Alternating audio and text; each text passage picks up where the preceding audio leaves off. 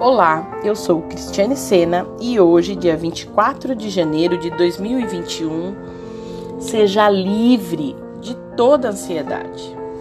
Meu filho, aproxime-se de mim e descanse em minha adorável presença. Você sabe que terá dificuldades durante o dia de hoje e está pensando em como ultrapassar tais provações.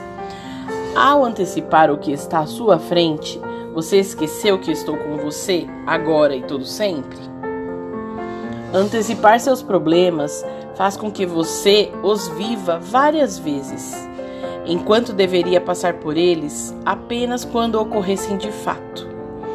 Não multiplique seus sofrimentos dessa maneira. Em vez disso, aproxime-se de mim e relaxe em minha presença.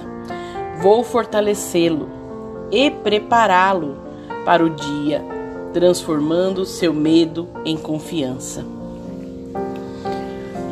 Venham a mim todos vocês que estão cansados e sobrecarregados, e eu lhes darei descanso.